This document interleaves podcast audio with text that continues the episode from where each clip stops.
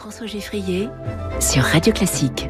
Les classiques de l'économie, c'est notre cours particulier d'économie chaque matin sur Radio Classique. Bonjour Natacha Valla. Bonjour François. Doyenne de l'école de management de Sciences Po. Et le vendredi, on a le portrait d'un économiste. Alors là, certains vont peut-être sursauter. En tout cas, c'est un personnage très connu, dont le nom est très connu. C'est Karl Marx ce matin. Oui, Karl Marx, qui pourrait être présenté par des philosophes, Exactement. par des sociologues, mais là, c'est un point de vue d'économiste qui va s'exprimer. Karl Marx, Marx, il est né à Trèves, en Prusse, et il est mort à Londres en 1883. C'est quelqu'un qui a une, une pluridisciplinarité dans la pensée, ce qui est un petit peu propre à son époque, certes, mais quand même pour lui, ça s'exprime de façon assez marquée. Donc c'est un philosophe, un historien, un sociologue, un économiste. Marx, c'est la lutte des classes, oui. c'est les révolutions. On peut avoir une lecture très politique. Je vais essayer de mettre l'accent sur ce qui fait le, la spécificité de son analyse du fonctionnement de l'économie, en particulier du capitalisme. Et pour lui, les deux principales classes qui actionnent, qui permettent de générer de la valeur ajoutée, ce sont les ouvriers, le prolétariat, qui vendent leur force de travail. Et mmh. la force de travail, chez Marx, c'est la seule source de la valeur. Ça, c'est la vraie richesse, important. Mmh. C'est la vraie, non seulement la vraie richesse, mais dans tout ce qu'on a développé en théorie économique derrière, on a considéré qu'il y avait un facteur travail de production et un facteur capital oui. de production. Et pour lui, le capital, en fait, c'est la résultante du facteur travail. Donc, sans travail, il n'y a pas de capital.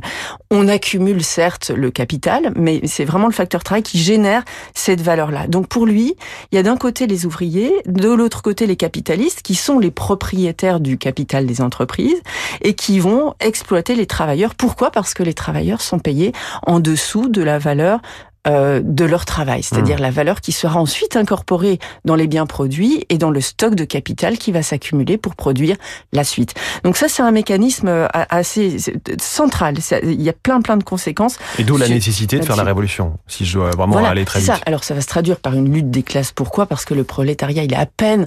En fait, il y a cette vision qu'on exploite le prolétariat, on le paye à peine pour qu'il puisse se reproduire, manger, survivre mmh. et puis passer la, la, le, le, le, bâton à la, génération. Donc ça, ça, ça s'est transformé cette vision de, de l'économie. C'est des idées marxiennes qui sont transformées en un marxiste, marxisme qui s'est lui-même exprimé dans certains pays, la Chine, l'Europe de l'Est. Alors on voit qu'au-delà du totalitarisme politique, certains pays se sont quand même orientés à l'économie de marché. Oui. Il y a un prix qui est l'équilibre de l'offre et de la demande. Typiquement, la, la Chine. Chine. Donc on a des compromissions entre par rapport à cette expression initiale de, du, du, du, du, marxisme.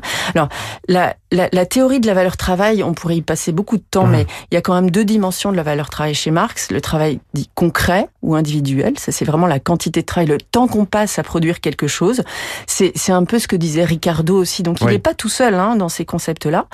Euh, et, et, et, pour lui, il y a un problème avec ce concept parce que euh, si on si on mesure la valeur au temps de travail, ben, si on est paresseux ou qu'on travaille pas bien, plus on travaille, plus on passe de temps, plus ça a de la valeur. Mais c'est quand même une. Vous qui êtes spécialiste de la productivité, ça vous heurte. C'est une mesure un peu biaisée. Donc il y a un deuxième type de travail, le travail abstrait ou social, qui est déterminé uniquement par une fraction du travail total Mmh. fourni et qui est celui qui est socialement euh, nécessaire. Il y a des belles citations de Marx là-dessus.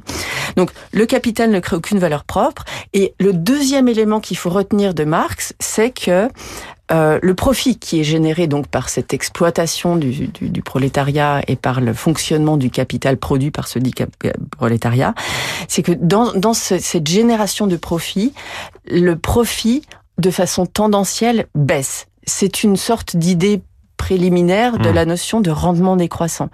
Et parce que la, on a cette baisse tendancielle des profits, il nous faut un mécanisme pour le pour la contrer, pour faire en sorte qu'on continue quand même à produire entre guillemets suffisamment. Et c'est là qu'intervient ce qu'on appellerait nous aujourd'hui le progrès technique. Il faut une sorte de progrès dans une sorte de productivité. Je dis sorte de parce que les mots ne sont pas pas encore les mêmes.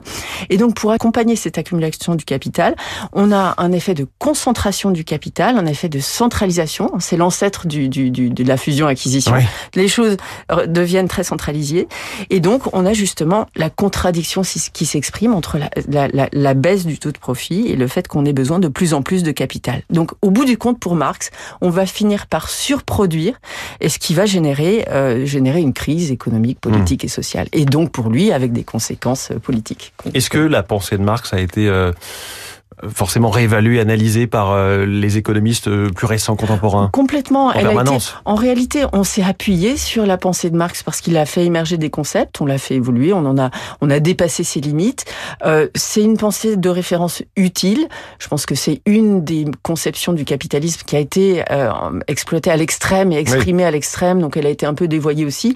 Mais je- il faut garder ça toujours en tête parce que ça nous permet de mettre en perspective les expressions du capitalisme de type euh, capitalisme libéral, capitalisme familial, capitalisme rénant, et de savoir où on en est dans cette histoire parce qu'on a envie de le préserver, ce capitalisme-là, et de le faire dans de bonnes conditions. En tout cas, une pensée qui a tellement infusé l'histoire euh, depuis donc le 19e siècle et encore aujourd'hui au 21e euh, que c'était très très important et passionnant avec vous de la de la revisiter. Merci beaucoup Natacha Valla, les classiques de l'économie ce matin sur Karl.